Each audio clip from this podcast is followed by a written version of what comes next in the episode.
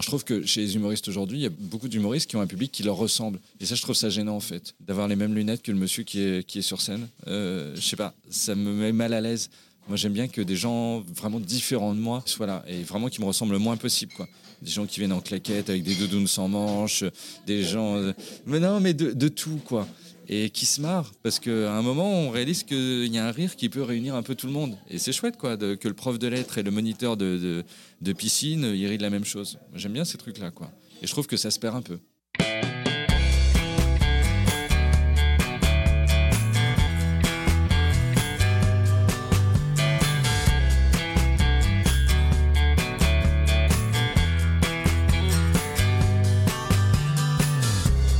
Bonjour à tous, vous écoutez Cadavrexki, le podcast qui décompose un parcours inspirant.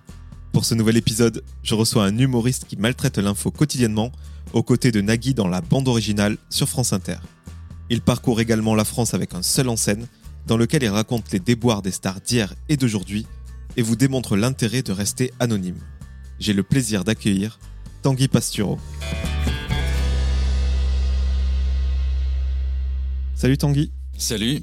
Comment ça va? Mais ça va bien, ça va bien. Ce podcast s'appelle Cadavrexki, podcast dans lequel je décompose des parcours inspirants. Le but étant de montrer qu'un artiste, une personnalité, un parcours professionnel et parfois personnel, pas si uniforme que ça. Il est souvent euh, composé d'éléments euh, disparates. Et merci d'être là parce que tu es en quotidienne sur, sur France Inter dans Ouais. la bande originale de Nagui. Mm. Tu as ce spectacle. Tout simplement, comment ça se passe pour toi en ce moment? Ça se passe bien, il y a beaucoup de travail du coup sur, dans, des, dans des milieux divers et variés, ce qui me plaît. Euh, après, c'est un peu, c'est un peu beaucoup, euh, voilà. Donc euh, la radio tous les jours plus le spectacle. Donc là, je réfléchis chaque année à, lâcher un peu du lest et puis à chaque fois la passion me reprend en quelque sorte et, j'ai du mal à dire non parce que tout m'enthousiasme. Donc c'est c'est compliqué de faire des choix. On va revenir sur toutes ces activités, bien sûr, mais j'aimerais vraiment revenir sur le début de ton parcours. Où est-ce que tu es né et surtout où est-ce que tu as grandi? Alors moi je suis né à Pessac en Gironde, euh, dans la banlieue de Bordeaux, Euh, mais j'y suis très peu resté puisque mes parents se sont rencontrés à la fac euh, de Bordeaux.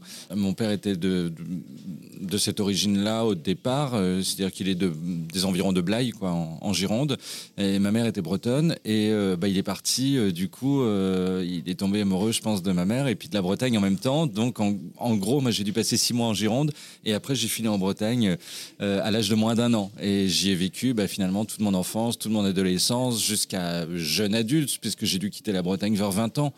Donc de 0 à 20, vraiment, c'était 100% Bretagne. quoi. Et ils faisaient quoi tes parents justement? Bah, ils étaient, ils travaillaient à la poste. Donc mon père était receveur d'un de bureau de poste. Donc c'était à l'époque euh, les ceux qui géraient les chefs, quoi, les chefs du bureau. Et, et donc du coup pour ces promotions diverses et variées, bah, il fallait bouger tout le temps euh, de bureau de poste. Donc résultat, on a déménagé. J'ai déménagé dans mon enfance peut-être 10 ou 12 fois, quoi, avec à chaque fois une nouvelle école, des nouveaux copains, des voilà. Parfois c'est pesant, parfois bah, ça force à s'adapter un petit peu et, et c'est pas voilà, c'est une école comme une autre quoi.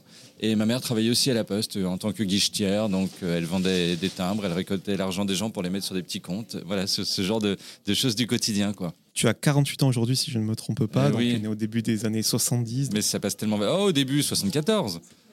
Ah d'accord, c'est le début, c'est le début. J'essaie de me rajeunir en permanence. Quoi. Post-mai 68, donc Ah une oui. époque où les gens étaient marqués politiquement et tu Mm. t'es déjà exprimé euh, là-dessus. Est-ce que tes parents, justement, ils étaient politisés? Est-ce qu'il y avait de la politique à table euh? Alors, il y avait de la politique à table. Euh, Pas vraiment quand on était euh, avec mon frère, moi et mes parents, puisque finalement ils pouvaient dialoguer qu'entre eux, ils étaient d'accord sur toutes les idées. Donc euh, finalement, il n'y avait pas de grand débat. Par contre, je- avec mes grands-parents euh, des deux côtés, c'était parfois un petit peu chaud. Et il y avait effectivement des sujets qu'on n'abordait pas. C'est les sujets politiques, par exemple. Voilà. Moi, je me souviens de mes parents s'enthousiasmant réellement pour, des, pour la politique, pour des candidats des, à des élections, ce qui aujourd'hui n'arrive plus. Je vois plus dans les yeux des gens aujourd'hui cette espèce de flamme pour la politique que les gens avaient à l'époque. Elle était prêts. fiévreuse. ouais. Ah ouais, ils étaient prêts à tout pour leur candidat. Euh, moi, je me souviens de l'élection de, de- la deuxième élection de François Mitterrand en 88. Les gens applaudissaient dans leur voiture. Je sais plus pourquoi on était en voiture, parce que je crois qu'on attendait pour partir en classe de mer ou un truc comme ça. Mais les, les- les élèves attendaient le bus, en fait, chacun dans sa voiture avec, avec son- ses parents respectifs. Et les gens à 20h se sont mis à applaudir. Mais qui applaudirait aujourd'hui, enfin, à l'annonce d'un résultat comme ça, tout seul dans sa voiture? Ça paraît absurde. Et pourtant, c'était comme ça à l'époque. C'était vraiment euh, ouais, fiévreux, quoi. Ouais, tout le monde prenait la politique vraiment à, bras le corps. Ouais. Et du coup, toi, ça t'a poussé à t'y intéresser C'est venu sur le tard? Tu avais une vision décalée de tout ça euh? Ouais, moi j'ai beaucoup aimé toujours la politique l'actu en règle générale, savoir ce qui se passait dans le monde. Et, c'est vrai que j'ai, euh, on, avait Ouest France à la maison parce qu'on était en Bretagne et c'est vraiment le, quotidien numéro un là-bas. Et chaque jour je disais Ouest France et il y a plein de gamins qui faisaient ça en fait parce qu'il n'y avait, pas Internet, il y avait notre seul moyen d'information et d'ouverture au monde, c'était le Ouest France. Et coup de chance, c'est plutôt un quotidien de qualité. C'est-à-dire que euh, voilà, ça parle d'actu nationale, internationale, avec des bons éditoriaux. Voilà, il y a, il y a quand même pas mal de bonnes choses là-dedans. Donc, euh, je suis pas tombé sur la feuille de chou du coin, quoi. Donc si je te parle de ça, c'est parce que tu égratines le monde politique un petit peu tous les jours, mais on y Ouais. reviendra plus tard. Et euh, comme je demande souvent à mes invités, vu que vous êtes tous issus du monde du divertissement, de la culture, des médias, est-ce qu'il y a une œuvre culturelle qui t'a marqué jeune, que ce soit euh, un album, un artiste, une série, un film? Bah, Il y en a énormément. Il y en a énormément. C'est-à-dire que euh, moi, j'ai commencé à m'intéresser à tout ça, je pense, au début des années 90, parce que jusqu'à la fin des années 80, j'écoutais Énergie, les tubes qui passaient à la radio. Euh, voilà. Mais j'étais fou de tous ces trucs-là. Je connaissais vraiment chaque chanson, euh, son intro. Enfin, vraiment, j'étais un espèce de fétichiste comme ça du tube. Et puis après, je crois que le vrai premier choc, ça a été en 91, l'album de Nirvana, Nevermind, qui a ouvert la voie pour nous. Moi, j'avais, je, bah, je sais pas, du coup, ouais, 17 ans, 16, 17 ans. Et euh, bah, ça, euh, ce choc-là, en fait, ce choc sonore à 17 ans, euh, c'est quand même massif. Tout le monde écoutait cet album. C'était vraiment l'époque où, dans une classe, tout le monde écoutait le même truc. Et puis après, ça a ouvert sur d'autres choses. Le rock indé, la Britpop qui arrivait derrière, et puis l'électro qui arrivait à la fin des années 90 avec, avec Daft Punk notamment. Voilà, et tout la house. Enfin voilà, chaque mouvement, en fait, on a l'impression était en réaction au, au mouvement d'avant. Et donc, du coup, il y avait une époque où vraiment les, les, les événements musicaux se sont succédés. Moi, c'était vraiment la musique, mon truc. Euh, plus que le, reste des arts, quoi. Parce que finalement, les séries à l'époque, il n'y en avait pas beaucoup. Il y avait les séries qu'on voyait sur M6, la- le, le- le samedi soir, la trilogie des séries, les X-Files, tout ça. Mais voilà. Et, euh, et le cinéma, franchement, j'étais en zone rurale, donc euh, j'allais pas beaucoup au cinéma. On y allait de temps en temps, mais plutôt pour voir les gros trucs que tout le monde allait voir. Le Grand Bleu, euh, Terminator, des choses comme ça. Et euh, mon premier vrai choc ciné, c'était Pulp Fiction. Voilà, le premier film que je suis allé voir en me disant, je sais pas trop ce que je vais voir. Et en ressortant, je me suis dit, je sais pas trop ce que j'ai vu en fait. C'est un film bizarre en fait pour moi à l'époque, parce que j'avais des goûts très normaux en fait. Et ça m'a semblé être rock'n'roll et, et déjanté, et ça m'a plu quoi en fait. Mais je l'ai je l'ai compris des années plus tard quoi. C'est l'époque où on pouvait être surpris au cinéma encore. Ah ouais, mais vraiment, vraiment, quand Tarantino est arrivé, c'était fou, quoi. C'était fou. C'est tout, tout est, tout est incroyable. La musique, les dialogues, euh, les scènes euh, trash et à la fois euh, totalement plausibles. Enfin, tout était euh, incroyable, quoi. Et la bande son, toujours. Et la bande son, bien sûr. ouais. Ah bah ouais, ouais. ouais. Et tu étais quel genre d'enfant, toi? Plutôt timide, exubérant, un peu troublé Tu faisais beaucoup de bêtises? Non, plutôt timide, assez introverti, je pense. Je faisais un peu l'idiot en classe pour, pour, amuser, pour amuser les autres, pour essayer de m'intégrer quand même. Mais c'était, comment dire, une sorte de ruse, quoi. C'était pour trouver ma place, en fait. Je le faisais pas par goût de provoquer ou quoi que ce soit. C'est parce que je sentais que je pouvais faire ça et que c'était la place que je pouvais prendre. Mais sinon, moi, je m'ennuyais beaucoup parce qu'encore une fois, on était à la campagne et il n'y avait pas beaucoup de moyens de divertissement. Donc, on passait finalement des heures à regarder les murs de sa chambre hein, et les quelques jouets qu'on avait. C'était ça la réalité d'un enfant dans les années 80. Donc, après, euh, ouais, je, je pense que c'est ça qui a entraîné mon imaginaire. quoi. J'étais obligé de me, me sortir un peu de l'ennui en imaginant des choses diverses et variées et, en faisant travailler un peu le cerveau. quoi. Et justement, euh, au-delà de l'imaginaire, euh, qu'est-ce que tu faisais en dehors de, de l'école? Tu cultivais ta passion pour la musique euh, T'écrivais je- Qu'est-ce que Euh, non, j'écrivais pas. Euh, J'avais des obsessions étranges en fait. Euh, par exemple, euh, les livres de ma chambre, je faisais comme si c'était une bibliothèque. Donc je mettais des fiches. Euh, comme, on voyait à la bibliothèque et on mettait le nom, le prénom et puis la date où, on devait rendre en fait avec un tampon, on devait rendre le, livre et je faisais ça. Donc je disais à mes parents voilà j'ai ouvert une bibliothèque, venez prendre des livres. Donc ils s'amusaient à prendre des livres. Je notais euh, Pasturo, nanana, je dois rendre le 4 mars. Et si euh, le 5 ils n'avaient pas rendu leur livre, euh, euh, je venais râler en disant bah, vous avez un jour de retard donc ça fait tant de francs. Enfin voilà c'est je passais par des phases comme ça d'amusement. Euh, mon frère a 5 ans de moins que moi et on jouait beaucoup aussi au Playmobil, des trucs comme ça, mais toujours en décalé. C'est-à-dire qu'on avait fait une campagne électorale, par exemple, on avait fait des petites affiches de candidats qu'on collait sur, vraiment sur les, à la colle U, sur les petits bâtiments des, des, des- des Playmobil, quoi. Enfin, des trucs un peu. Un environnement plausible, en fait. Un peu comme le monde qui, qui, qui est dehors. Et euh, en termes d'études, tu te dirigeais vers quoi? Tu as fait quoi comme études Moi, je fais rien. J'ai fait un bac littéraire parce que je savais pas trop quoi faire d'autre. Puis j'aimais le français et les langues euh, et la philo, beaucoup. Et euh, ensuite, j'ai fait un BTS tourisme, sincèrement, plus pour rassurer mes parents et leur dire voilà, j'ai un bac plus 2 de quelque chose. Je pensais qu'avec un BTS tourisme, on voyageait, on allait dans des pays. J'ai très vite compris qu'en fait, on vendait au mieux des billets d'avion dans une agence. Quoi. Voilà, donc euh, je savais pas trop quoi faire en fait. Je rêvais d'être journaliste, mais je me disais c'est pas pour moi, c'est des études assez longues. Mes parents avaient pas énormément devant eux, donc je pouvais pas faire des études trop longues non plus. Donc un bac plus 2, j'ai pris le premier truc qui venait en fait. Il y a quelque chose euh, que tu as fait euh, assez rapidement euh, pendant ces études, je crois, c'est la radio. Oui. Comment c'est arrivé dans ta vie? C'est un média que tu consommais beaucoup chez toi?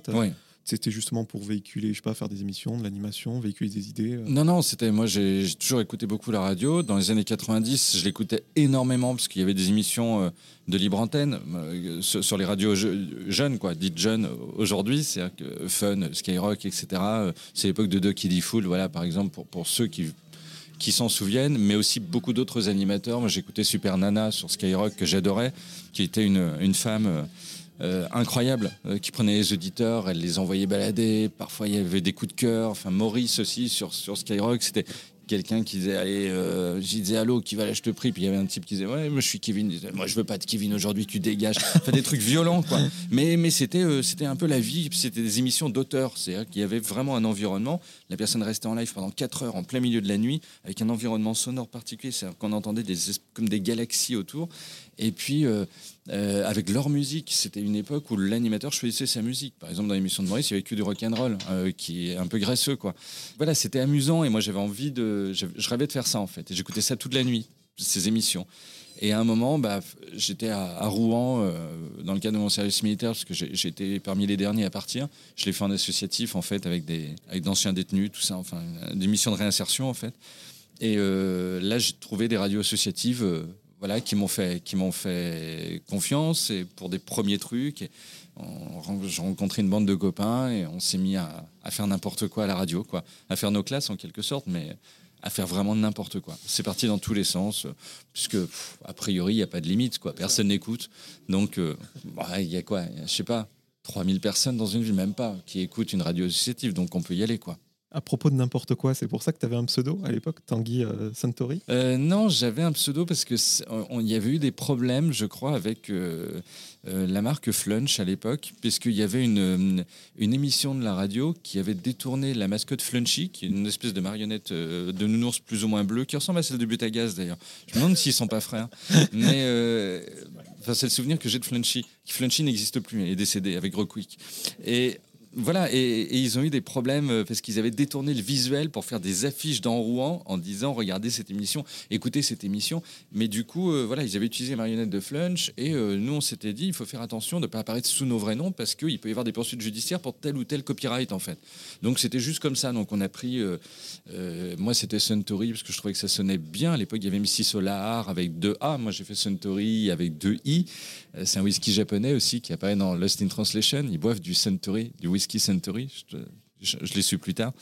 Et puis j'étais avec euh, des gens qui s'appelaient Emmanuel Lautréamont, là aussi euh, pseudonyme, Willy, du, Willy Ducasse, etc. Des, des pseudos littéraires. Euh, voilà, une, une, bande de copains flamboyants. Quoi.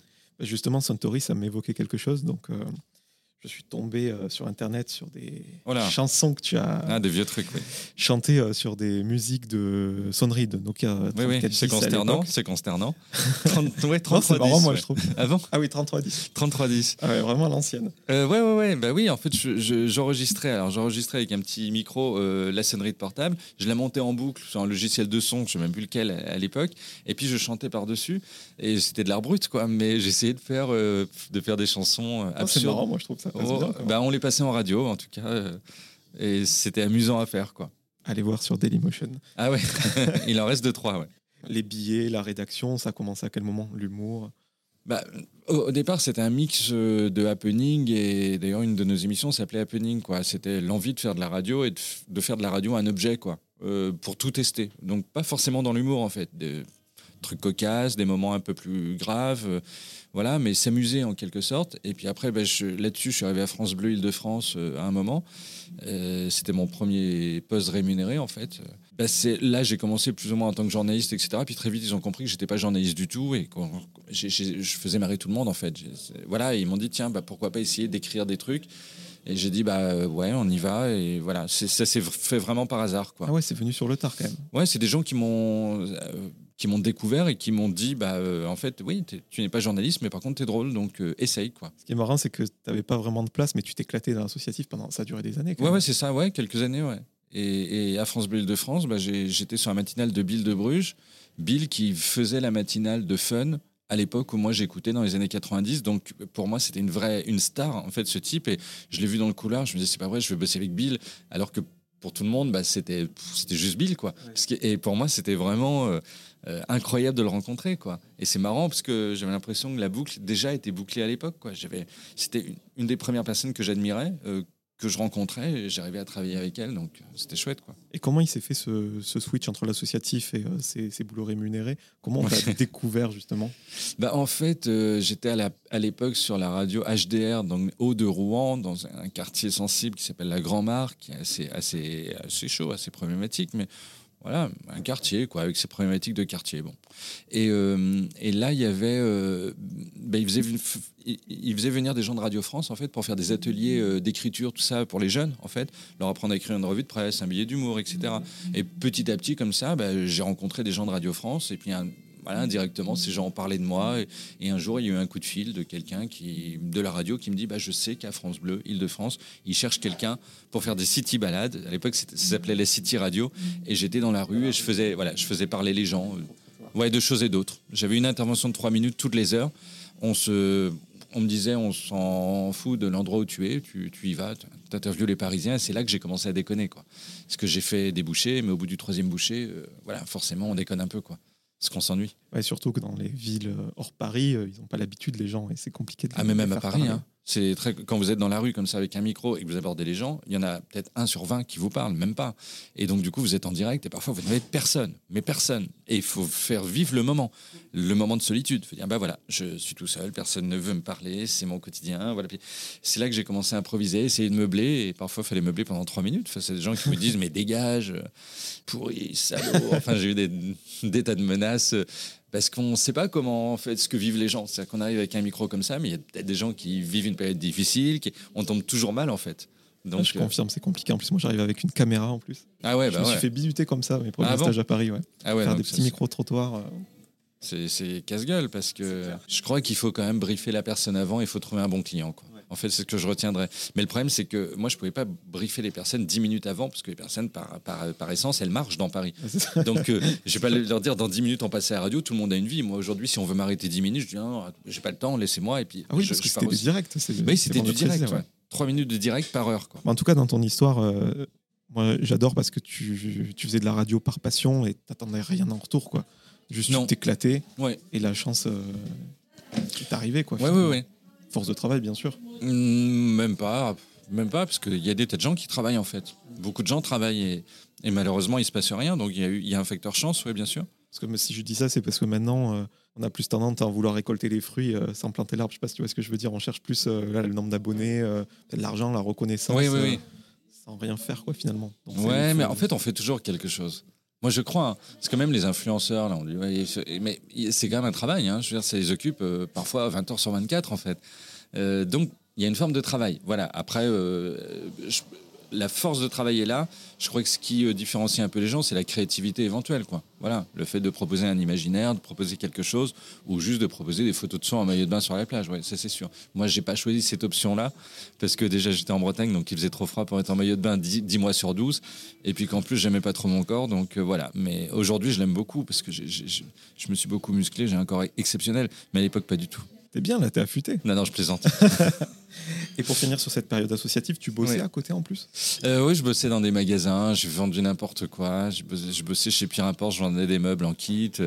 Euh, j'ai vendu les premiers téléphones mobiles euh, euh, qui captaient nulle part parce que du coup il n'y avait pas de réseau. Donc les gens, je leur vendais des forfaits et ils captaient nulle part. Ils revenaient le lendemain en disant ça capte pas. Je disais bah oui, je sais, mais j'étais obligé de vous le vendre. Enfin voilà, pff, des trucs. Aberrants quoi des tas de petits jobs en fait parce que je savais je pense au fond de moi que ce qui me plaisait c'était c'était ça c'était la radio c'était les médias et, et en fait euh, même si je ne cherchais pas directement en radio parce que j'y croyais pas, euh, bah, pour autant je cherchais pas ailleurs quoi. Je me voyais pas, j'avais pas de plan B quoi. Justement, quand tu as bossé une radio, autre que bénévole, je veux dire, être Ouais. payé pour faire ça, Mm. c'était une consécration quelque part. Ah bah Euh, oui, c'est extraordinaire. C'est extraordinaire. C'est, euh, c'était pas payé cher, mais pour moi c'était déjà énorme. Euh, ouais ouais. J'avais presque un sentiment un peu de bah, d'imposture quoi. Je me disais bah normalement on n'est pas payé pour faire ça quoi, pour pour rigoler, pour, pour avoir une vie comme ça amusante. Il y a aucune raison en fait. Et tu l'as pris au sérieux très vite, justement, où, où tu disais c'est du bonus, qui- ce qui m'arrive c'est fou. Tu étais un peu sur tes acquis, où justement tu as pris conscience de ta chance et tu as, charbonné. euh. Non, j'ai pris, j'ai pris conscience, mais en même temps, euh, le problème c'est que je me projette jamais vraiment, donc euh, je savais pas trop où ça me menait, quoi. Je sais pas, sur le moment, j'y réfléchis pas trop, en fait. J'ai tendance à prendre la chose comme elle vient et à me dire ça, ça durera tant que ça durera. Alors là, il se trouve que ça dure, tant mieux, mais Ah, ça fait un moment maintenant, ouais, ouais, c'est ça. Ouais, depuis de, les années 2000, non? Euh, ouais, je crois que euh, bah, Ça je- fait plus d'une vingtaine d'années. Ouais, 2004 ou 2003, ouais, que je suis payé pour faire ça, ouais. Ouais, ouais c'est marrant, presque 20 ans en fait. Moi, tu l'as dit, on t'a trouvé euh, une utilité quelque part, donc via la Oui. rédaction de, de billets euh, d'humeur. Ouais. Est-ce que tu peux, parce que le but c'est voilà, c'est pas de faire une page wiki euh, Non, non, non, est-ce que tu peux nous dire voilà les radios par lesquelles t'es passé euh, jusqu'à France Inter justement? Ah bah il y en a pas beaucoup en fait. J'ai fait France Bleu. Alors avant les radios associatives, RC2, HDR à Rouen, qui sont des radios qui existent toujours, qui se battent pour exister qui sont formidables. Euh, ensuite il y, a, bah, il y a eu France Bleu Île-de-France, donc la locale en fait de, France Bleu, mais à Paris. Euh, donc on est à la maison de la radio, euh, sur euh, côté RER, sur le sur le côté et tout. Mais pour moi c'était formidable parce que être à la maison de la radio c'est déjà incroyable d'avoir un badge pour rentrer là-dedans à l'époque. J'étais émerveillé. Et puis ensuite, bah, RTL m'a repéré, donc je suis resté de 2008 à 2017, je crois, 2017-2018, puis après France Inter depuis 2018. Quoi. Alors justement, j'ai vu que quand tu étais installé chez RTL, donc vers 2009-2010, c'est le moment où tu as fait un petit peu de télé.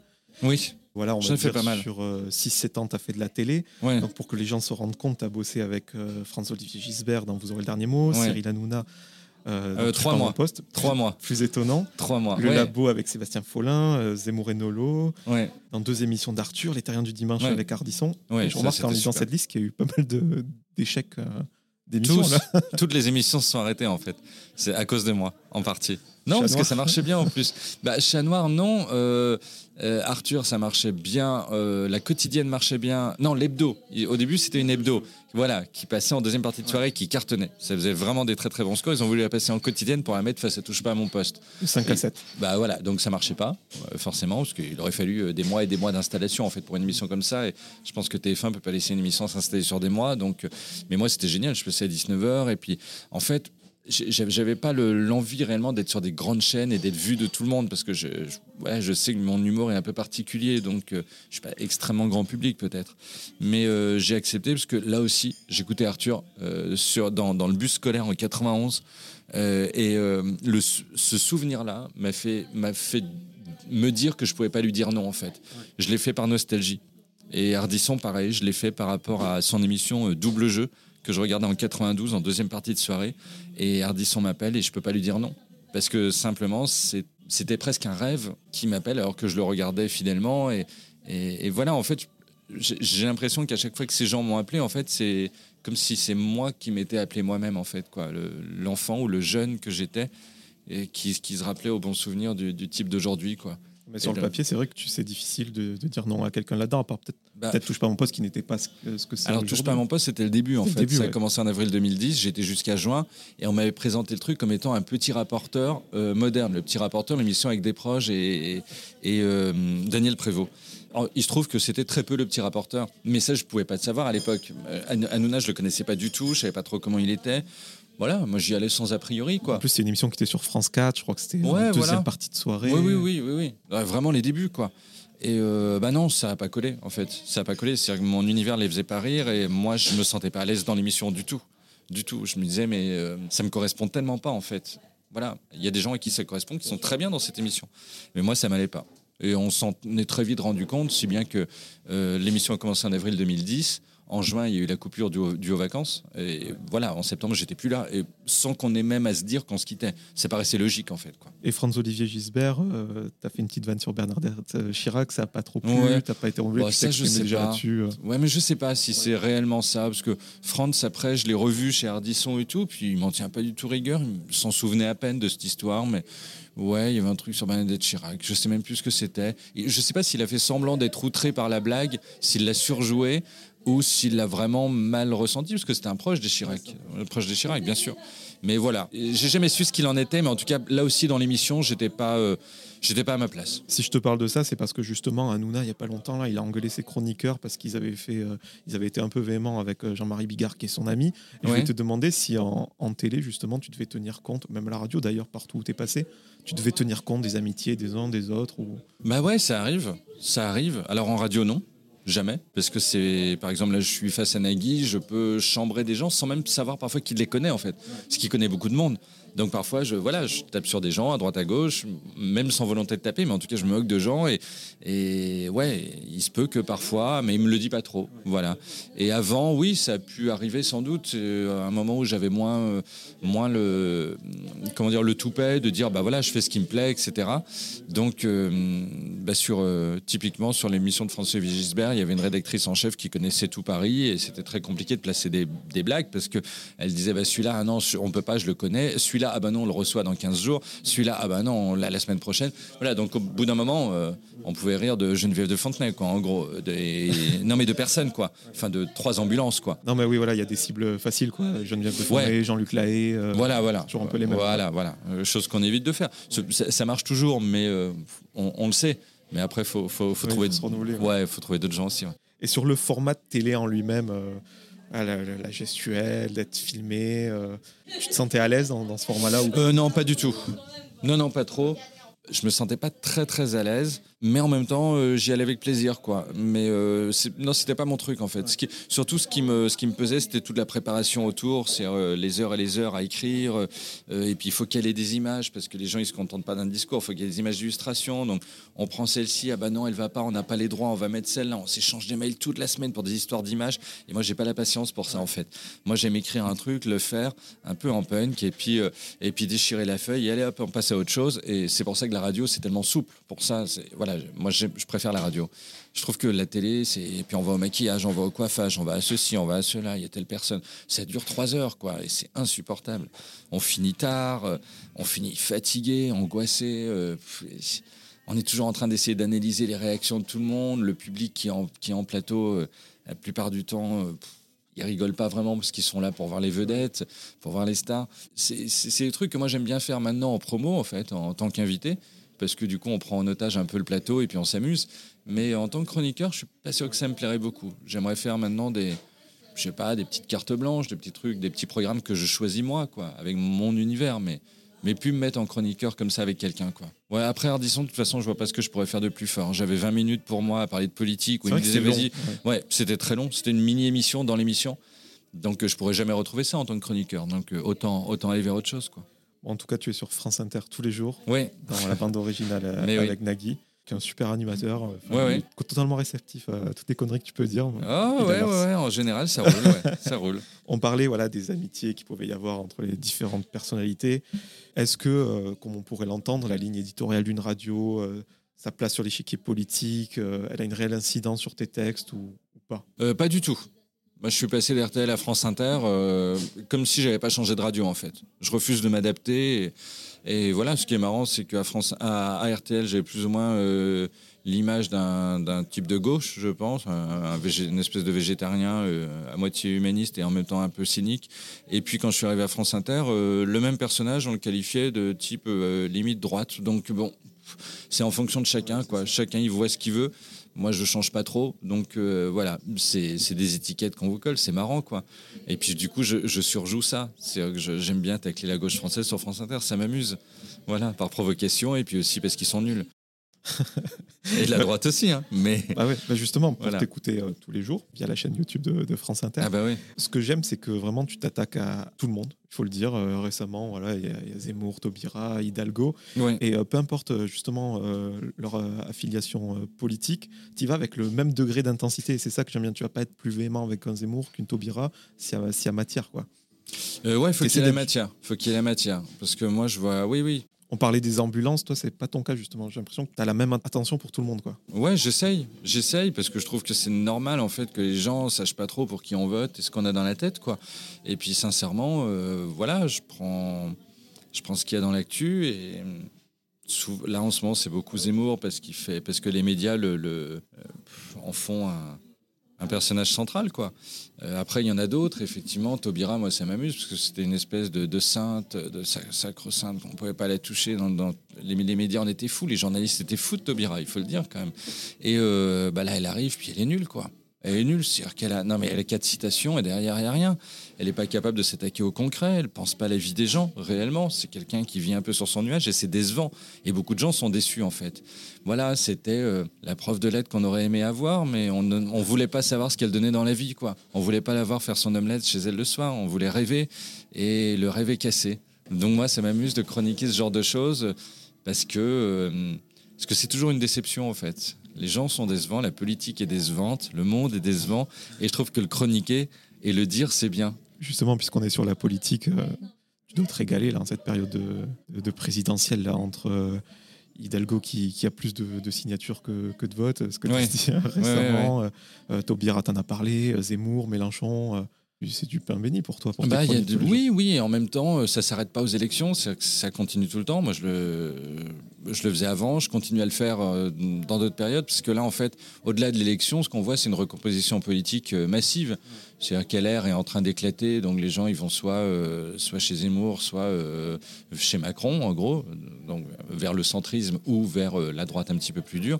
Voilà, enfin, et tout ça, ça va prendre des années encore. C'est-à-dire que là, euh, évidemment, tout le monde sait depuis le début que ce sera Macron qui va être réélu. Donc s'il ne l'est pas dans deux mois avec ce podcast, j'aurai l'air d'un beau blaireau. mais, euh, mais moi, je le pense, que c'est une réélection tranquille. Mais par contre, derrière, tout le monde se place pour l'après, quoi. Et c'est ça qui est intéressant. Voilà. Donc, en fait, euh, la- après, après une présidentielle, il y a toujours deux ans au moins qui sont passionnants, quoi, en fait. La politique, c'est un de tes sujets de prédilection, on en a parlé. Tu as même sorti un livre chez Michel Lafon en 2012, le Ouais. des présidentiables. Ouais. Tu dressais un petit peu le portrait de, de tout le monde, tu donnais Oui. les bons, les mauvais points. En coach, ouais. Et euh, t'as pas voulu le refaire les, les années suivantes en Non, 2017, j'ai fait un autre recueil de chroniques euh, sur la Macronie, en fait, sur les débuts de Macron, donc qui, re- qui, qui réunissait des, des chroniques d'RTL et de France Inter, en fait, du début de France Inter. Et voilà, mais après, non, ça aujourd'hui, la politique m'intéresse moins, sincèrement. Je, je, parle de tas de choses, beaucoup de sciences, beaucoup de, de- de trucs un peu, un peu fous, un peu barrés. L'espace m'intéresse aussi. Et voilà, je trouve que on est un- je suis un peu sorti de ce, ce- ce truc. Je le fais là en ce moment parce que C'est dans l'actu. C'est dans l'actu, ouais. Mais j'aime bien parler d'autres choses, en fait. Et dans mon spectacle, il y, a, bah, il y a une revue de presse politique, mais en dehors de ça, j'en parle pas énormément au final. Moins qu'avant, beaucoup moins qu'avant. Dans l'actu, il y a forcément euh, eu la crise sanitaire ces, ces deux dernières années. Ouais. Là aussi, c'est des, sujets euh, qu'on t'apporte sur un plateau. Les gens qui dévalisent euh, le PQ et les pas dans Ouais, le ouais, supermarché, les vols qui partent à vide. Ouais, bah oui, c'est ça, il y a des tas de choses, quoi. En fait, le Covid en tant que tel, c'est pas drôle, mais ça montre l'absurde de nos sociétés, quoi. Voilà, ça nous a montré euh, qui on était réellement, euh, quelle société on prenait, c'est-à-dire une société de l'hyperconsommation absurde, des avions qui tournent à vide juste pour pas perdre leur créneau de navigation, c'est complètement con. Euh, c'est même incroyable que ça, que ça se déroule en fait. Voilà, les gens qui se précipitent sur le papier de toilette. Enfin, a envie de leur dire, je sais pas, qui peut imaginer qu'on mange, qu'on mangera de papier toilette quoi Enfin, Je sais pas. On, a- vécu dans, toujours dans l'opulence, dans, des, rayons pleins de papier toilette. Il y en a 12 marques. À un moment, ça va pas s'arrêter. On sait que ça va pas s'arrêter. Là, je pense qu'en stock, il y en a pour 5 ans de papier toilette. Donc, on peut vivre une guerre en fait. Mais euh, ouais, c'est marrant de voir les gens qui se précipitent là-dessus. Ouais. Et dans tes chroniques, euh, voilà, on s'instruit, on apprend des choses. Tu parlais de ton intérêt pour l'insolite, la science, etc. Les, les épinards qui envoient des, des mails, là, c'est incroyable. Ah oui, C'est une de tes chroniques récentes. Oui, c'est les capteurs, euh, des, des chercheurs qui ont mis des capteurs sur les épinards, effectivement. Et ces épinards alertent, euh, bah, ils repèrent les explosifs, en fait. Ils repèrent les, les- la présence d'éventuels explosifs et ils peuvent alerter, euh, effectivement, des militaires en action euh, bah, du fait qu'il y a des, des explosifs. Donc, le fait de, de communiquer avec des épinards, je trouve ça marrant, quoi. Et le tour de force dans tes chroniques, c'est tu arrives à, à lier un sujet comme ça, des sujets euh, plus sérieux comme ceux qu'on qu'on vient d'évoquer. Oui. C'est difficile ce petit numéro d'équilibriste là Ah, J'essaie euh, toujours de trouver le côté marrant et absurde et, et voilà, de faire marrer sur, sur des trucs. euh, au, au- enfin, au départ, parfois, on voit le ti- moi, souvent, c'est le titre d'un article quoi, qui me. Là, là c'était le titre de l'article qui m'a attiré mon attention c'était Les épinards envoient des emails. Donc, je me suis dit, mais comment déjà est-ce qu'on peut écrire un article comme ça Et puis après, on va lire l'article et on voit le truc. Mais euh, déjà, au titre, je sais que ça va être intéressant en fait et que ça va être de la matière pour moi. Donc, euh, je le vois arriver. Et ce que j'aime aussi dans tes, dans tes chroniques, c'est qu'il y, y a beaucoup de références, euh, souvent assez pointues d'ailleurs. Il n'y a pas longtemps, là, tu parlais de, de Aimé Césaire, par exemple, mais il y a aussi Ouais. euh, Scooby-Doo, les Barbapapa. Oui, oui. Euh, J'ai l'impression presque que tu es entre deux générations. Ah bah entre plein en fait. Euh, J'essaie de concerner tout le monde là aussi. Donc euh, si je parle de Jim Morrison des Doors, je vais parler de, de Cardi B quoi. Voilà, ça me paraît logique en fait de, que tout le monde se sente à un moment ou à un autre concerné et, ceux qui n'ont pas la référence, bah, ils comprennent un peu ce que je voulais dire quand même quoi. Il y a pas obligé, on n'est pas obligé voilà de, de, de présenter la personne quoi. On imagine aisément de quoi il s'agit. Enfin en tout cas le tour de force c'est ça quoi. C'est de d'aller chercher des noms et de faire cohabiter des noms euh, voilà Lustucru Aimé Césaire et, et Hitler quoi dans une chronique. Une chronique réussie c'est ça. C'est euh, mélanger des, des noms qui n'ont rien à voir ensemble puisque Hitler mangeait très peu de pâtes.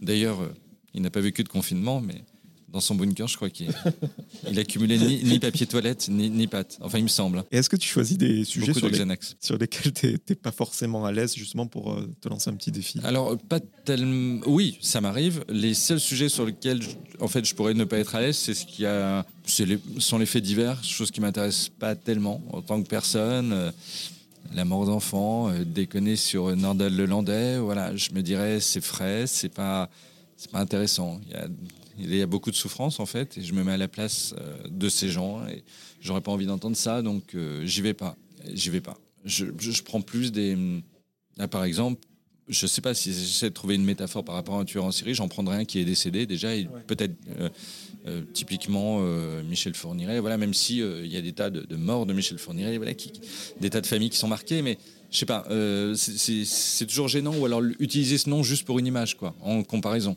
Mais euh, moi, ce qui me fait pas rire, c'est ça, ouais, c'est la mort des gens, la mort des enfants, le fait qu'on tape, qu'on tape les animaux, des trucs basiques, quoi. Et euh, tu as beaucoup de gimmicks aussi, j'ai remarqué. Ah bon? Le mot slip.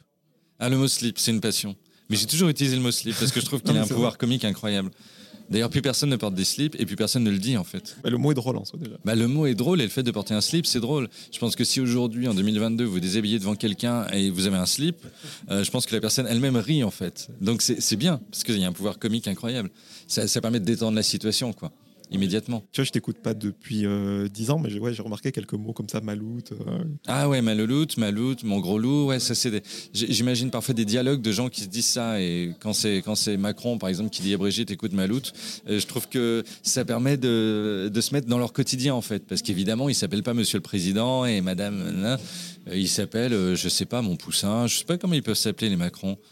Mon, mon petit loup de Wall Street, euh, euh, ma belle blonde, euh, je sais, ouais, je, je sais pas, je, chamois d'or, je sais pas comment ils peuvent s'appeler, mais en tout cas, ça m'amuse d'imaginer ça, quoi. Moi, j'aime bien ces gimmicks pour les auditeurs fidèles. Je trouve que ça fait un peu. Oui, un et d'ailleurs, il y, a- il y a un jour un, un garçon, un jeune, qui à la sortie du spectacle près d'Annecy, à Sénaux précisément, et il m'attendait à la sortie de la salle, parce qu'actuellement on peut plus rencontrer le public à cause du Covid, il y a des- un protocole sanitaire. Et lui, il m'attendait à la sortie et il a retiré son, il a commencé à baisser son pantalon. Donc je me dis mais qu'est-ce qui va se passer? Enfin c'est c'est terrible. Ce monsieur va me montrer son sexe et en fait pas du tout. Il me montrait son son caleçon, son boxeur que lui avait offert sa, sa petite copine et il y avait marqué euh, tissé dessus mon gros loup. voilà et il m'a dit voilà je l'ai fait pour vous. Et j'ai Ah bah, c'est sympa. c'est- je sais pas comment le prendre.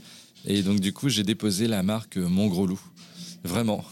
ouais, je me suis dit que j'allais faire un jour une ligne de fringues, mon gros loup. Je trouve ça amusant de vendre des slips, justement des slips, mon gros loup. Je vais sans doute vendre- finir vendeur de slips en fait. Je pense que c'est mon rêve caché. On pourra les acheter après tes, tes spectacles. Voilà. J'en parlais avec Eric et Quentin, les humoristes euh, qui étaient dans le petit journal et quotidien qui emmènent dans leur spectacle. Ils disaient que euh, après la diffusion de leur chronique à la télé, ils n'avaient pas vraiment de, de retour du public parce que déjà, par définition, une chronique, fait partie euh, voilà, d'une émission sur plusieurs heures. Eux-mêmes n'étaient pas euh, très euh, aficionados des réseaux sociaux. Ah oui. Comment tu as des, des retours? Est-ce que tu vas checker sur tes vidéos YouTube? Le producteur vient te voir? Non, non, jamais. Tu veux pas savoir, tout simplement. Non, non, c'est pas que je veux pas savoir, c'est que bah, les gens de toute façon, qu'ils veulent vous mettre un commentaire, soit ils vous mettent un message privé. Moi, j'ai un peu bloqué parce que justement, j'ai pas envie de les avoir, mais ils vous taguent, quoi. Donc, vous les voyez forcément, parce qu'ils arrivent vers vous, quoi. Du moment que vous êtes tagué, à un moment ou à un autre, vous finissez par le voir. Les, les, les gens qui disent je ne vois rien, c'est impossible de rien voir, en fait. Mais donc, euh, non, non, je les vois, mais moi, je le prends très bien. Souvent, c'est des messages très sympathiques. Et, et quand ça l'est moins, euh, voilà, je comprends que des gens n'aiment pas, en fait. Je leur réponds pas forcément, mais euh, c'est logique je suis toujours interloqué par le fait que des gens écrivent pour dire qu'ils n'aiment pas, mais après tout, pourquoi pas? Je comprends qu'une chronique puisse gêner quelqu'un, en fait, puisse mettre mal à l'aise quelqu'un, puisse révolter quelqu'un, qui disent mais ce propos-là est ignoble, comment est-ce qu'on peut avoir ce point de vue? Moi je comprends donc que les gens écrivent, parce qu'on a un pouvoir en fait quand on est en radio, on a le pouvoir de dire ce qu'on pense. Bah, en contrepartie, les gens ont le pouvoir maintenant via les réseaux sociaux de vous dire que vous êtes une merde quand, quand ils le pensent. Et je trouve ça bien aussi moi. Et quand il y a quelqu'un qui te fait un reproche et que c'est plutôt bien construit, que ah bah c'est formateur. Tu peux te remettre en question. Ah bah bien sûr. Ah ouais totalement, totalement. Euh, euh, ouais ouais je trouve même que ça aide un, peu à grandir quoi. Je vais pas forcément répondre, mais en tout cas j'aurai euh, la critique en tête. Je me dirais oui c'est vrai que là-dessus parfois on n'est pas sur une chronique ou on n'est pas très précis sur l'info. Alors faut être précis sur l'info si on veut faire rire en fait. Mm. Et voilà parfois je passe un peu à côté d'un truc. Bah voilà je Ouais, ça arrive. Ouais, ça arrive, ça arrive. Mais en tout cas, ça, ça incite à faire mieux son travail. Quoi. Et moi, j'aime bien les réactions des, des, gens. Je trouve ça chouette, cette espèce de grand foutoir où tout le monde parle à tout le monde. Ça m'amuse. C'est ce que j'aimais aussi dans les libres en fait, euh, en radio. C'est ce que j'aime que les gens se parlent. Quoi. Donc, euh, voilà, venez. On le perd presque, ça, je trouve. Ce côté un peu bordel, foutoir. Euh. Bah, avec les réseaux sociaux, pas tellement, en fait. Oui, ça a une autre forme, quoi. Même. Ouais, ouais, c'est ça. c'est une forme particulière.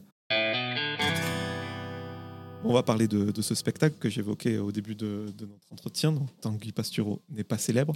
Alors justement, cette volonté, euh, est-ce que ça a été une volonté d'ailleurs de passer sur scène, tout simplement, de faire un spectacle où on te l'a soufflé c'était une envie euh Pas forcément une envie, mais depuis des années, je me disais en fait en, en, radio, dans les médias, euh, le souci principal, c'est que vous avez beau être bon, un jour il y a un nouveau directeur qui arrive et qui décide que vous n'êtes pas assez à son goût et euh, il vous met dehors. C'est comme ça que ça se passe. Il y a des gens très très bons qui sont fait jeter de tas de radios. Et j'ai toujours eu ça en tête en fait. Et je me suis dit mais en fait il me faudrait un rapport plus direct avec le public pour que ce soit les gens qui choisissent en fait. si la salle est pleine, c'est qu'ils ont envie que vous continuiez et que vous soyez là. Si les salles se vident bah, c'est qu'il faut arrêter. Et j'aime bien ce truc-là, et c'est ça qui m'a décidé un peu de passer sur scène, quoi. Euh, et puis j'avais envie d'avoir une activité plus artistique et moins médiatique, quoi. Voilà, donc maintenant, ça s'est fait aussi par la, par la volonté d'un producteur qui s'appelle Christophe Meillan, qui est venu me chercher, qui m'a poussé, qui m'a dit si tu peux le faire, tu peux écrire un texte. Il m'a mis sur scène, il m'a quasiment poussé sur la scène et j'y suis allé. au début c'était pas bien et après c'était pas bien non plus et encore après c'était pas bien. Puis un jour c'était mieux et maintenant euh, j'avance et à chaque spectacle je, je, continue à progresser en fait. Voilà, je suis toujours content du, du, dernier spectacle en date. Et ce rapport au public qui t'effrayait, ce rapport direct euh, Oui, oui, bah, il m'effrayait parce que je savais pas quoi faire de mon corps en fait. Je savais pas comment me tenir. Euh, je me sentais. Euh, ouais, maintenant, maintenant ça va mieux, mais euh, du coup je peux passer à autre chose quoi. Mais il m'effrayait pas, non. Moi je vois les, enfin, les gens qui viennent me voir en salle, c'est qu'ils ont envie de se marrer quoi. C'est qu'ils, ils sont, ils sont vraiment bienveillants. Ils ont envie. Personne ne va à contre cœur dans une salle de spectacle quoi. Donc du coup, c'est comme si on avait des tas d'amis quoi. Moi, je vois ça comme ça, vraiment. Et il est bon de, le rappeler. Moi, je t'ai vu récemment donc, au Folies Bergères, mais mm. quand on commence un nouveau spectacle, qu'on le rôde comme on appelle, c'est dans des salles de, 20 places, quoi. Ah, peut-être un peu plus quand même, mais. Ouais, Moi, ça dépend. à la petite loge, c'est vraiment il y a, ah, 15 places. Quoi. Là, c'est pas du... Là, c'est plus que du rodage. C'est même des débuts de carrière en fait. Moi, quand j'ai mon, mon, début, tout début, c'était dans une salle qui s'appelait La Cible et c'était 30-40 places. Ouais, effectivement mais c'est plus que du rodage. C'est vraiment un. Euh, on vous met là parce que euh, vous ne savez pas jouer en fait. Voilà, et c'est là que vous apprenez en fait à, être. C'est violent, non un peu? Bah c'est oui parce qu'il y a des soirées qui se passent mal en fait. Il y a des soirées où il n'y a pas où il y a pas un rire. Bah voilà, à l'époque c'était des tout débuts, je comprenais pas euh, moi-même ce qui comment ça marchait, ce qui faisait marrer. Enfin voilà, les mécanismes de, de la scène, je les connaissais pas quoi. Donc maintenant, je maîtrise un peu plus, mais oui, on y va tout nu en fait, quoi. Donc c'est compliqué. Parce qu'il y a les mécanismes de la scène, mais il y a aussi euh, l'écriture du spectacle en lui-même, parce que la chronique, dans ce que tu fais tous les jours sur Inter, mm. c'est un format court, éphémère, euh, sans mm. réel cheminement, on va dire. Voilà, à la fin, tu as fini, tu jettes ta feuille. Là, mm. le, spectacle, c'est quelque chose que tu peaufines comme un artisan des, Mais je jette ma feuille à la fin du spectacle et je détruis ma loge, en fait, en hurlant. Mais voilà, le, le spectacle, c'est vraiment quelque. Enfin, déjà, ça dure longtemps. Il faut qu'il y ait Oui, ça dure longtemps. quelque part. Ça dure longtemps, mais là aussi, en fait, il n'y a pas un spectacle, il n'y a pas une date qui est comme euh, la veille. C'est-à-dire que je change toujours des trucs, en fait. Je passe mon temps à changer, à modifier des choses euh, qui me plaisaient, mais qui me plaisent moins. Donc euh, là, hier, j'ai encore viré des trucs. Voilà, j'ai- Mais tu as quand même une colonne vertébrale solide que tu as dû. Oui, bien écrire. sûr. Ça, cette nouvelle façon d'écrire, c'était une difficulté pour toi ou... Non, pas vraiment. Euh, non, non, pas vraiment. Enfin, ce qui, au, au début, c'était une espèce de longue chronique. hein. Euh, franchement, la première version du spectacle, c'était. Puis après, j'ai incorporé des jeux pour casser un peu le rythme. J'ai mis, j'ai eu l'idée des voix off. Euh, je parle à des gens dont, dont la voix vienne, vi- vienne au-dessus, vient, vient au-dessus de moi. Et, et voilà, je- enfin, j'ai trouvé plein d'éléments qui permettaient de casser le rythme et puis de créer différents univers en fait dans, dans le spectacle. Une forme de mise en scène en fait quoi. Voilà, ce que les professionnels appellent la mise en scène. Mais donc du coup, euh, on sort du, de la chronique pure quoi. Parce qu'avant c'était une chronique d'une heure, la première version. Donc ça n'allait pas en fait. Je l'ai dit tout à l'heure, mais je vais, je vais le, le répéter. Ton spectacle s'appelle Tanguy Pastureau n'est pas célèbre. Mm. Pourquoi la célébrité? Pourquoi être allé dans ce créneau-là? Ça m'amusait parce qu'il y a trois ans, le magazine L'Obs m'a consacré un portrait et puis ils se sont trompés de, de photos, c'est-à-dire qu'ils ont mis la photo de quelqu'un d'autre, d'un autre animateur radio. Et partant de là, je me suis dit tiens c'est amusant parce qu'en fait je suis pas, je suis pas célèbre. En fait, je suis célèbre des gens qui écoutent France Inter, voilà un petit peu connu, etc. Mais franchement dans la rue je suis pas embêté, etc. J'ai- réalisé qu'en fait quasiment tous les gens dans le métier aujourd'hui étaient comme ça, à part quelques rares stars, qui aujourd'hui est connu euh, de 100% des Français. Moi, quand j'étais petit, il y avait 10 humoristes en tout, mais tout le monde les connaissait. Tout le monde connaissait Coluche. Il n'y avait pas une personne en France qui connaissait pas Coluche. Voilà, il y avait des superstars. Aujourd'hui, la moitié des stars qu'on définit comme des stars, vous allez dans la rue, moi je les reconnais pas. hein. Franchement, je, je me dis ah bah oui, lui je l'ai vu quelque part, etc. Mais en fait, il y a tellement de monde, tellement de médias, tout s'est éparpillé dans tous les sens que tout le monde, j'ai l'impression, parle à une niche, mais plus à l'ensemble des gens. Et donc du coup, plus personne n'est réellement célèbre pour le coup. Comme les, les chanteurs à l'époque, il y avait Depardieu, Delon, Belmondo et terminé. Les acteurs. Ouais, les, les chanteurs pareils. euh, Ouais, ouais, c'est ça. C'est ça, il y en avait, y en avait pas beaucoup. Maintenant, effectivement, ça s'éparpille. Chacun a son petit chanteur, etc., mais qui n'est pas connu euh, des autres, en fait. Et il n'y a plus rien d'intergénérationnel. Voilà. Et, moi, je suis content dans la salle quand il y a des vieux, des jeunes et des, de toutes les couleurs et, de tous les sexes, quoi. J'aurais très peur, en fait, d'être, euh, en- enfin, que dans la salle, il y a des gens qui me ressemblent. Alors, je trouve que chez les humoristes aujourd'hui, il y a- il y, a beaucoup d'humoristes qui ont un public qui leur ressemble. Et ça, je trouve ça gênant, en fait d'avoir les mêmes lunettes que le monsieur qui est, qui est sur scène. Je sais pas, ça me met mal à l'aise. Moi, j'aime bien que des gens vraiment différents de moi soient là et vraiment qui me ressemblent le moins possible. Quoi. Des gens qui viennent en claquette avec des doudounes sans manches. Mais non, mais de, tout, quoi. Et qui se marrent parce qu'à un moment, on réalise qu'il y a un rire qui peut réunir un peu tout le monde. Et c'est chouette, quoi, que le prof de lettres et le moniteur de, de, piscine, ils rient de la même chose. J'aime bien ces trucs-là, quoi. Et je trouve que ça se perd un peu. Et dans les dates que tu as pu faire jusqu'à présent, euh, notamment hors Paris, tu, tu le sens ça? Cette diversité de, de ton public Oui, Les auditeurs alors- d'Inter et les autres? Un petit peu moins maintenant que je suis euh, uniquement sur France Inter. Quand j'ai commencé, j'étais aussi dans, dans les terriens d'Ardisson. Et là, il y a vraiment deux publics qui se côtoyaient. C'est-à-dire le public télé, les gens qui regardent la télé, quoi, euh, qui est différent en fait des, des, des- des profs de français à la retraite et, et autres euh, France Intériens, quoi. Donc euh, du coup, euh, là maintenant, j'ai un public un tout petit peu plus uniforme, mais il y a aussi des gens qui viennent par curiosité parce qu'ils m'ont vu il y a des années à la télé ailleurs et voilà. Mais je pense qu'il faut pas être que sur une radio, il faut être un peu partout, ouais, ouais, pour, euh, pour effectivement pas, pas s'enfermer soi-même, quoi. Ben, Moi, je fais partie de ton public hors auditeur de France Inter. Et ben voilà. et ben donc c'est parfait. Et en termes euh, d'humour à, à proprement parler, donc euh, les gens ne sont pas perdus, on retrouve un petit peu ton humour euh, qu'il y a sur France Inter, mais pas que, il y a beaucoup euh, d'absurde, d'autodérision. euh. Ouais. Tu mêles vraiment de, nouvelles choses. Euh, oui, mais bah, ça, je l'ai appris au contact euh, de plus jeunes, parce que dans la bande originale, il y, a des- jeunes humoristes, et euh, notamment venus de la scène stand-up, que moi, je suis pas fan de ce truc-là, mais mais il y a un truc qu'on peut pas leur enlever, c'est qu'ils font beaucoup de vannes sur eux, quoi. Et ça, moi, ça m'a surpris, parce que j'avais pas l'habitude d'entendre ça. Parce que les humoristes que moi j'aime, qui sont plus âgés, ben, ils parlent pas d'eux sur scène, ils parlent des autres, systématiquement. Et la scène stand-up, en fait, c'est des gens qui parlent quasiment uniquement d'eux. Et c'est assez amusant, en fait. Et je me suis dit, bah, moi aussi, finalement, je peux parler un peu de moi, quoi. Et c'est pour ça que j'y suis allé. Mais parce que j'ai appris ça de, de plus jeune, quoi. Donc, comme quoi, il faut continuer à s'intéresser pour choper les dernières euh, tendances. Et, et c'est vrai que moi, ça m'a ouvert à d'autres choses. Je me suis dit, bah oui, je me moque toujours de tout le monde, mais moi, bah, est-ce que je suis parfait? Bah non. Est-ce qu'il n'y a pas l'époque qui fait ça aussi? Parce qu'on a l'impression maintenant que quand on n'est pas concerné par quelque chose, on ne peut pas forcément en rigoler. Donc les gens, j'ai l'impression qu'ils se rabattent aussi sur euh, l'autodérision. Euh, un petit peu. Puis l'autodérision, ça évite de se fâcher avec des gens. Parce qu'aujourd'hui, on est quand même dans un, dans un monde où tout le monde a peur de, de, se fâcher, de s'attirer des ennemis, etc. Euh, moi, ça, j'en ai rien à faire. Donc euh, voilà, je fais un peu d'autodérision, mais derrière, je, je balance tout le monde et, et ça m'est égal. Quoi. On sera sur une fin de carrière quand on sera sur une fin de carrière, et puis c'est tout. C'est Là, encore une fois, c'est le public qui décide. Donc, euh, je sais pas. Je trouve ça ouais, étrange. C'est vrai que tout est un peu aujourd'hui un peu, un peu tiède. quoi c'est une façon peut-être, quand on se chambre, c'est une façon de ne pas chambrer les autres et, et d'avoir que des amis dans la profession et dans les autres professions aussi. Mais je crois que ça va nulle part. faut attaquer un peu, faut s'amuser, quoi, faut se moquer. C'est bien de se moquer. En tout cas, ton spectacle, il, il est vraiment généreux. Je me souviens qu'il avait duré assez longtemps. Et, Ouais, euh, trop. non, non, il a Tu trouves? Ouais, il a- non, non. euh, il- alors, il n'a pas duré trop, mais c'est- on, est- on est au Feu d'Ibergère, donc on est un lundi soir. Et puis, c'est une salle qui impose. deux premières parties. Ouais, c'est ben, c'est une, c'est une salle qui impose ça en fait. Euh, beaucoup de salles à Paris, en fait, tout simplement, parce qu'il y a la buvette entre les deux, etc. C'est contractuel, c'est comme ça, faut deux. Donc, euh, effectivement, c'était un petit peu Ça, long. je l'ai appris récemment. Tu vois. Ouais, bah ouais, préciser. Ouais, ouais, c'est ça. Et c'est des, c'est des contrats avec les salles, mais toutes les grandes salles font ça. L'Olympia, vous avez systématiquement une première partie. Et la première partie, moi, je, suis allé voir Dao il y a quelques mois. euh, La première partie, souvent c'est Dao qui choisit, donc il y a des goûts un peu particuliers. Donc les gens qui viennent voir Dao, ils sont effrayés par sa première partie. C'est deux types qui hurlent. Et on se dit mais pourquoi Dao a pris ça? Et puis après lui il arrive. Et entre les deux, on boit des coups. Mais euh, donc pour qu'on boive des coups, il faut qu'il y ait une première partie, quoi. Mais si je disais qu'il était long, c'était pas du tout euh, de manière péjorative. C'est vraiment. Non, non, mais j'ai raccourci, par exemple. Pour son, son argent. Quoi, Ouais, mais j'ai raccourci, j'ai raccourci parce que ouais, j'ai conscience qu'il y avait des choses, en fait, ouais, dont, dont aujourd'hui je peux me passer. Voilà, j'ai enlevé des parties et ça marche, ça marche mieux en fait parce que euh, j'ai appris à me frustrer moi et à frustrer aussi un peu les gens, à pas tout, tout donner quoi.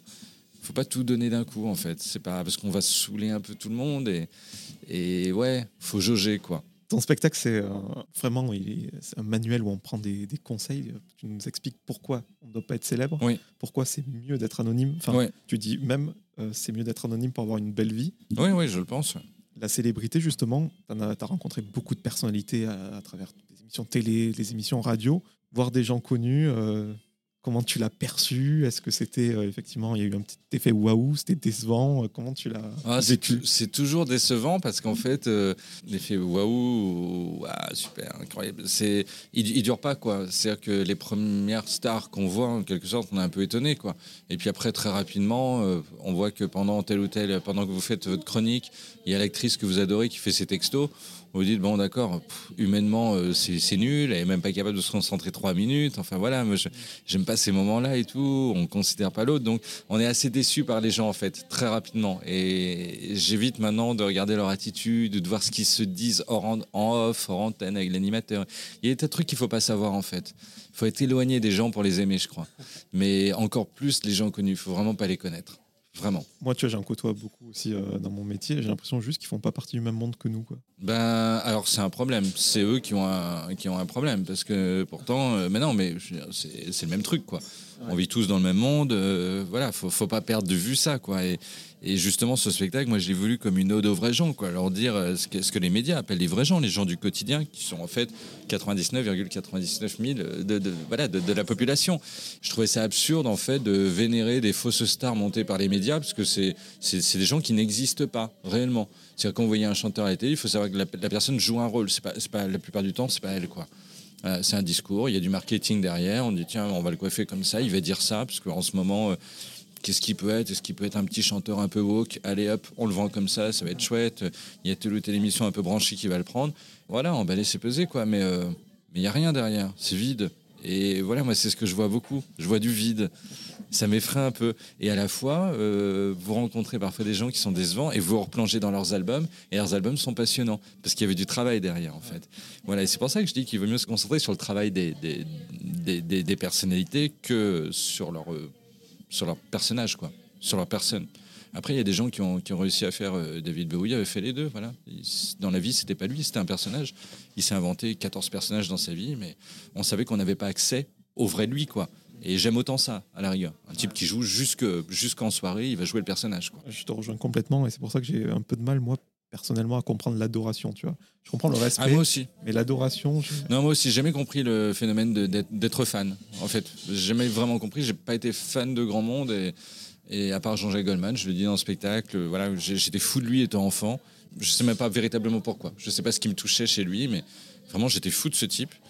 Euh, J'aurais tout donné pour lui en fait. Si Jean-Jacques Goldman m'avait dit allez on part en Syrie, on va faire le djihad, moi je faisais le djihad à 12 ans. Alors il n'y a aucune, aucune chance que Jean-Jacques Goldman m'envoie faire le, le djihad en Syrie. C'est absurde, mais voilà.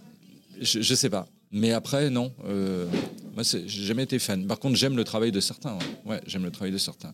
Quand je voyais des gens, euh, Hubert Félix TFN, des gens comme ça, euh, qui ont 25 albums, euh, qui sont quasiment tous bons, il n'y a pas grand chose à acheter, qui continuent. ouais, même si la personne on, on- voilà, on va la rencontrer, on va dire ah bah oui, elle m'a pas dit grand chose. Bon, bah, ce qui compte, c'est les disques quoi. Puis t'as l'effet inverse, il y a les gens qui t'intéressent pas sur le papier, dont t'aimes pas trop le travail, mais qui se révèlent être des gens charmants. Et, Ah ouais, ouais, absolument. et ça- limite, ça te, tu révises le jugement. que Ah bah bien sûr, travail, quoi. bien sûr, bien sûr. Parfois, moi, je sors des vannes sur quelqu'un et puis l'invité à l'émission, à la bande originale. En fait, il est super.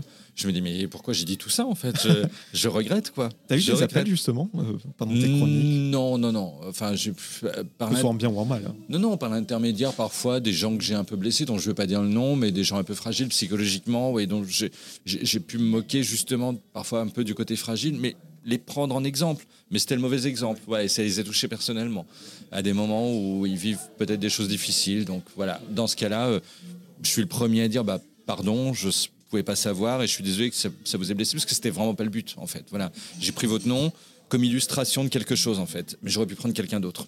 Et généralement, c'est c'est vrai, parce que je m'acharne pas sur, sur, sur quelqu'un. Pour illustrer la tristesse, par exemple, on va dire, euh, c'est comme, euh, euh, j'aime bien les métaphores, donc euh, c'est comme une soirée avec Mylène Farmer en train de boire du sang de chauve-souris. Voilà, on va dire un truc comme ça. Par contre, si, si Mylène Farmer demain m'appelle en disant, mais c'est- affreux ce que vous dites sur moi, en fait, je suis pas du tout comme ça dans la vie, ça me fait beaucoup de mal. Je dirais, ben Mylène, allons boire un verre, discutons-en, du viandox, pl- plutôt que des- du, du jus de chauve-souris, et euh, je suis désolé, parce que c'était pas le but. voilà. Et si je te demandais si tu avais eu des appels, parce que je veux pas spoiler le spectacle, mais il y a une rubrique mort ou pas mort. Oui. Ça, euh, voilà, ça pourrait. Oh non, mais on peut le dire, ouais, c'est un petit jeu parce que souvent, dans- enfin, pour montrer à quel point la célébrité c'est illusoire, les gens, quand vous dites un nom, la plupart des gens savent plus parfois au bout d'un moment si la personne est encore vivante ou pas. Ça nous arrive à tous, quoi, des grands acteurs, etc. On dit mais c'est fou, elle est encore vivante cette personne, mais on on savait pas. Et donc je fais mort ou pas mort et je demande au public à votre avis est-ce qu'elle est morte, elle est pas morte, etc. Et là-dessus, non, j'ai pas eu de non parce qu'en fait la plupart sont morts depuis. Voilà. Donc très peu de réactions des morts globalement. c'est assez rassurant pour les vivants. Et parmi ces petits moments euh, ludiques dans le spectacle de jeu, as aussi, tu joues avec des, des panneaux, des photos, il y a Ouais. cette petite voix off. Ouais. La mise en scène, c'est quelque chose qui, qui t'éclate? Euh, c'est quelque chose qui est venu en fait pour me rassurer parce que je me sentais incapable d'apprendre un texte parce que je savais pas faire donc du coup j'ai mis ces visuels pour faire des étapes dans le spectacle pour me dire ah bah voilà j'en suis à euh, et puis je sors la- une photo de Blanquer ah bah oui j'en suis à Blanquer d'accord et donc là je raccroche en fait sur le sur le spectacle au départ c'était des repères visuels pour moi. Maintenant je pourrais m'en passer tout à fait mais je trouve que ça met un petit ouais ça, illustre quoi. C'est chouette d'avoir euh, euh, d'avoir ces photos après un peu éparses sur la scène qui sont là, qui m'entourent un peu, et je montre des photos d'enfance aussi. Et, et il y a une photo avec mon grand-père qu'à la fin du spectacle je regarde parce que c'est le dernier truc que les gens voient, donc euh, je suis content de, de trimballer cette image-là, quoi, partout. Ça me rassure un peu. C'est comme s'il y avait de chez moi qui, qui venait dans le spectacle. Quand je suis l'autre bout de la France et que je me sens pas forcément à l'aise, au moins il y a ce truc-là, quoi, qui fait que je vois mon grand-père et, et j'ai l'impression d'être à la maison, quoi. Et euh, on a parlé des réactions du public, mais jouer avec lui, c'est quelque chose de, de nouveau aussi pour toi. Oui. Moi, quand je t'ai vu, tu le faisais un petit peu. Je crois que tu repérais les profs, c'est ça? Le- Ouais, je le repère les profs, Ouais, c'est ça. ouais. Et euh, c'est quelque chose que tu développes de plus en plus. Tu te sens peut-être plus à l'aise ou ça t'a Ouais, jamais ouais, je me sens plus euh à l'aise, puis ça dépend des soirées. Ça dépend des soirées. euh, hier, par exemple, je cherche les profs, parce que je dis, voilà, à cause de France Inter, je suis suivi par beaucoup de profs, et j'arrive même à voir physiquement qui est prof de qui n'est pas prof, parce que je les reconnais physiquement. Et donc, je dis à un monsieur qui était à lunettes, enfin, un monsieur qui présente tout à fait bien, etc., je lui dis, vous êtes prof, quoi, vous pouvez être que prof, et de l'eau qui dit, ah, pas vraiment, je suis éducateur.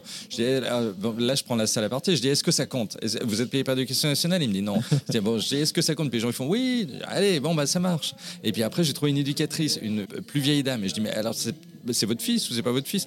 Enfin voilà, il y, a des- il y a- il y a- il y a des trucs qui se font un peu en impro, du coup, mais ça dépend tellement des soirées. et- Des gens. Ouais, ouais. Et hier, j'étais dans un petit village en fait qui a un budget culture dément parce qu'il y a une centrale nucléaire en fait qui la plus vieille centrale de France, c'est en Indre-et-Loire, qui s'est installée en fait sur le territoire de la commune. Donc en, en impôts, voilà, la, la commune est extrêmement riche. Donc du coup, ils ont tout le monde. Ils ont une petite salle de 250 personnes, mais ils ont tout le monde. Et euh, bah, une personne sur deux, quand je leur demandais leur métier, c'est euh, il y a un monsieur qui m'a dit je travaille, je travaillais à l'usine aux grandes cheminées qui fument. Et je me disais, bah, ah oui, puis c'est la centrale nucléaire. Et en fait, la moitié des gens travaillaient pour la centrale Ouais. nucléaire. Et c'est c'est assez marrant parce que ça, ça, ça se produira pas à Lyon, ça se produira pas à Marseille quand j'y vais. Voilà, c'est c'est des trucs un peu magiques, quoi, des trucs vraiment du coin et où il faut faire quelque chose sur le moment avec ça, quoi. Si tu vas à Toulouse, ils travaillent tous chez Airbus. Ah ben il y en aura beaucoup, hein, bien sûr, il y en aura beaucoup. Ouais ouais. Si je vais à Rennes, euh, ils boivent tous. Voilà. Et je vais déconner là-dessus parce que je peux, parce que je suis breton. Voilà, donc on, on s'autorise. Tu as cité quelques villes, là il y a une, une grosse tournée, enfin euh, là ça Ouais. fait plusieurs mois maintenant que, que tu n'arrêtes pas. Mm. Le spectacle se renouvelle sans cesse. Ouais. Tu comptes l'arrêter quand Tant que tu as de la demande, tu vas le Euh, jouer ou normalement fin, fin butoir 2022 là euh, on tourne cette année et puis euh, après euh, voilà on clôt on clôt normalement euh, fin décembre j'imagine ouais une date à Paris une dernière Euh, ouais une plus petite salle que les Folies Bergères juste pour dire au revoir et puis euh, il y aura peut-être une, captation je sais pas comment ça va se passer mais et après bah, il y aura sans doute un second on est déjà en train d'y penser un peu euh, pour 2000 mi 2023 quoi le temps d'écrire de se poser six mois et et d'é- d'écrire et de trouver un sujet, moi, qui me qui me branche autant que le premier. quoi. Il va falloir trouver l'angle. C'est une bonne expérience en tout cas pour toi. Ah bah oui, oui, c'est une bonne expérience parce que hum, bah, le premier, en fait, le premier spectacle, j'ai l'impression qu'on se présente un peu au public, quoi. C'est pour ça que dire je ne suis pas célèbre, ça permettait de se poser en tant que personne et dire voilà qui je suis, euh, voilà quelles sont mes valeurs, euh, voilà ce que je défends. Et maintenant, bah, est-ce que vous viendrez sur le deuxième si je dis autre chose? Donc c'est un peu euh, l'expectative, on verra. Mais en tout cas, si ça, si ça a plu au public, a priori, le deuxième, on a déjà tous les gens conquis du premier, quoi. Donc normalement, ça roule. Et ce sera, ce sera le verdict, on verra. Pour terminer cet entretien, Tanguy, quelques petites questions en rafale Ah, pour encore mieux te connaître. voilà. Je voulais savoir si tu avais une routine matinale incontournable. Une routine matinale, euh, alors me, me laver, puisque je suis quelqu'un à hygiène irréprochable, je me lave beaucoup. Et euh, non, sinon, euh, non, rien de spécial. Euh, je vois rien de précis. Pourquoi Qu'est-ce que disent les gens en général? Non, c'est marrant, il y en a qui font euh, de la méditation, du sport. euh, Ah, du sport Ouais, Ah, y je a- pensais pas à ça, d'accord. ah oui, du sport. Il y en a qui font du sport le matin comme ça en ce moment? Apparemment. Aïe, aïe, aïe, Non, c'est vraiment pour rentrer un petit peu. Ah non, alors moi j'en fais, mais le soir, parce que je me dis, en fait, quand, moi je, vais, je, cours un peu, mais je me dis, au moins je donne mes dernières forces. Parce que épuiser- s'épuiser le matin, euh, faire du sport le matin, c'est parfois à 8h15, vous êtes claqué, quoi. Et il n'y a plus rien derrière pour la journée, c'est c'est horrible. Moi je trouve que courir à 19h, une fois que la journée est finie, bah, vous donnez ce qu'il y a à donner, quoi. Si c'est un quart d'heure, c'est un quart d'heure, s'il y a une demi-heure, c'est une demi-heure, mais voilà, au moins euh, vous finissez termi- euh, fini, terminé et, et mort, quoi. Tu as parlé de ta passion pour la musique, un groupe, un artiste euh, que tu écoutes en ce moment? Aucune idée. Là, je réécoute euh, Led Zeppelin, bizarrement. Je sais pas exactement pourquoi. Je reviens. J'aime bien écouter en fait les albums d'un artiste dans l'ordre, prendre le premier et aller jusqu'au jusqu'au dernier pour vraiment tout connaître, y compris les mauvais albums, les albums descendus par la presse, parce que euh, j'aime bien ce qui n'est pas unanime. Voilà, ce qui j'aime bien les albums délaissés, les ratés. Je trouve c'est aussi émouvant qu'un album réussi en fait. D'ailleurs, à propos de musique, n'hésite pas à égratigner un petit peu la, la prog de France Inter, Eddie de Preto, etc. Non, je. Enfin, gentiment, C'est pas. Non, je trouve que. euh, c'est un peu le club des chouineuses, quoi. Je trouve qu'aujourd'hui. Mais, non, mais tout ça, c'est très bien. C'est très bien, mais je trouve que la pop aujourd'hui est, est déprimante, quoi. Moi, je veux bien qu'on parle de dépression, je veux bien qu'on parle de suicide, etc. Mais il n'y a pas que ça, quoi. Et moi, j'aime bien la pop des années 60, 70, parce qu'elle était légère, quoi. Et elle était légère et à la fois très à la fois très nost- nostalgique et Françoise Hardy par exemple sous des allures très légères ses chansons c'était euh, on sentait un vrai mal un vrai, mal-être quoi. Mais c'était pas exprimé pareil. C'était pas c'était pas aussi cru en fait. Et, mais après j'aime les gens aussi euh, qui ont exprimé Miossec j'adore Miossec par exemple. Il exprime ses sentiments de manière très crue aussi quoi. Donc euh, voilà ça dépend des mais voilà je trouve que la période est déjà difficile et on entend que des gens qui pleurent euh, au bout d'un moment euh, j'ai envie d'un peu de joie quoi Est-ce que tu as une peur irrationnelle? Euh, une peur irrationnelle, euh, non, je n'ai que des peurs rationnelles par rapport à la mort, à la, ouais, euh, aux gens qui vont partir. euh, j'ai un fils, donc j'ai peur pour lui au quotidien. Voilà, des, des choses très rationnelles comme ça. Et irrationnelles seraient plus des gros insectes, par exemple, qui, qui, qui pourraient m'effrayer, quoi. Voilà. Est-ce que tu aurais une personnalité à me recommander, peu importe son degré de notoriété, pour que je la reçoive dans ce podcast et on déroule son parcours comme on Oh l'a fait là. ensemble Euh, je- non, je sais pas. Je sais pas. J'ai aucune idée. J'aime bien avoir des petits trocos. Ouais, ouais. Non, non. euh, Qui je pourrais dire? Ah si, moi j'aime bien. euh, Allez, euh, un, un truc que j'ai lu il y a pas longtemps, c'est le bouquin de euh, Jean JD Beauvalet, Jean-Daniel Beauvalet, ex, ex, ouais, ex rédac chef des Inrocks, qui a fait un, livre qui s'appelle Passeur et qui explique euh, euh, bah, son parcours. Et en fait ça toute la passion qu'il a eue à, montrer lui les artistes qu'il aimait et pourquoi il est entré dans le journalisme, c'est-à-dire pour véhiculer, euh, pour faire connaître en fait les gens qu'il aimait. Et je trouvais que c'était tellement bien écrit et tellement vrai en fait, ce type qui a vécu de sa passion et euh, voilà, et il trace des portraits des, de Björk, de tous les stars anglaises, de la Liam Gallagher, tous les types un peu à grande gueule de la pop anglaise et du rock anglais que moi j'aime bien quoi. Et le bouquin est très chouette et ce mec a énormément de choses à dire. Et il parle aussi de son enfance qui était rude, qui était très dure. Et, enfin voilà, c'est plus que le parcours d'un journaliste, c'est vraiment une forme de, euh, ouais, de, de, philosophie de vie. Quoi. Très très bonne idée d'inviter. Ouais, je trouve. Vraiment, c'est intéressant. le, le, bouquin euh, est super en tout cas. Deux dernières questions. Alors peut-être la plus philosophique. À qui aimerais-tu dire pardon? À qui j'aimerais dire pardon? Euh, Je sais pas. Je sais pas, moi j'attends souvent que ce soit plutôt les gens qui me disent pardon pour m'avoir euh, causé tellement de tort. Mais euh, non, je sais pas, peut-être à ma compagne euh, pour me supporter voilà, au quotidien parce que c'est pas forcément évident. J'ai beaucoup d'angoisse, beaucoup d'interrogations, donc j'imagine que au jour le jour, c'est dur à gérer. Quoi. Et dernière question, tout simplement, qu'est-ce que je peux te souhaiter pour la suite? Euh, Pas grand-chose, parce que je crois pas trop aux vœux, mais euh, euh, je, je, sais pas. que le spectacle marche. Ouais, que le spectacle marche, mais même, ouais, ouais, ouais, bien sûr. Même si ça, arrêté, je ferai autre chose, quoi. Enfin voilà, je, je, suis pas du tout. Je trouve qu'il pas, faut pas forcer les choses. Moi, j'ai, dans ma vie, tout s'est toujours passé un peu comme ça par hasard, sans que j'y aille vraiment. C'est toujours des gens qui ont eu des désirs pour moi, en fait, sans que j'en ai réellement moi. Donc je me suis laissé porter et, et bah ouais, de me laisser, continuer à me laisser porter en fait. Voilà, de manière assez légère, la plus légère possible en tout cas, et de plus en plus légère au fur et à mesure que le temps passe.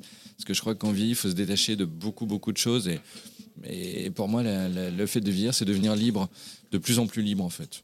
Voilà, on, on, se raccorde à l'essentiel quoi, et on laisse euh, tout ce qui était superflu sur le côté.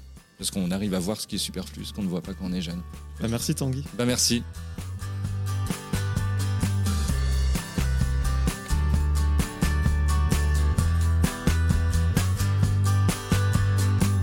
Merci à toutes et à tous d'avoir écouté cet épisode avec Tanguy Pasturo. Si vous voulez soutenir le projet, vous pouvez mettre 5 étoiles sur Apple Podcast et Spotify et vous abonner à Cadavre Exquis sur toutes les plateformes de streaming. Je vous donne rendez-vous très bientôt en compagnie d'un nouvel invité.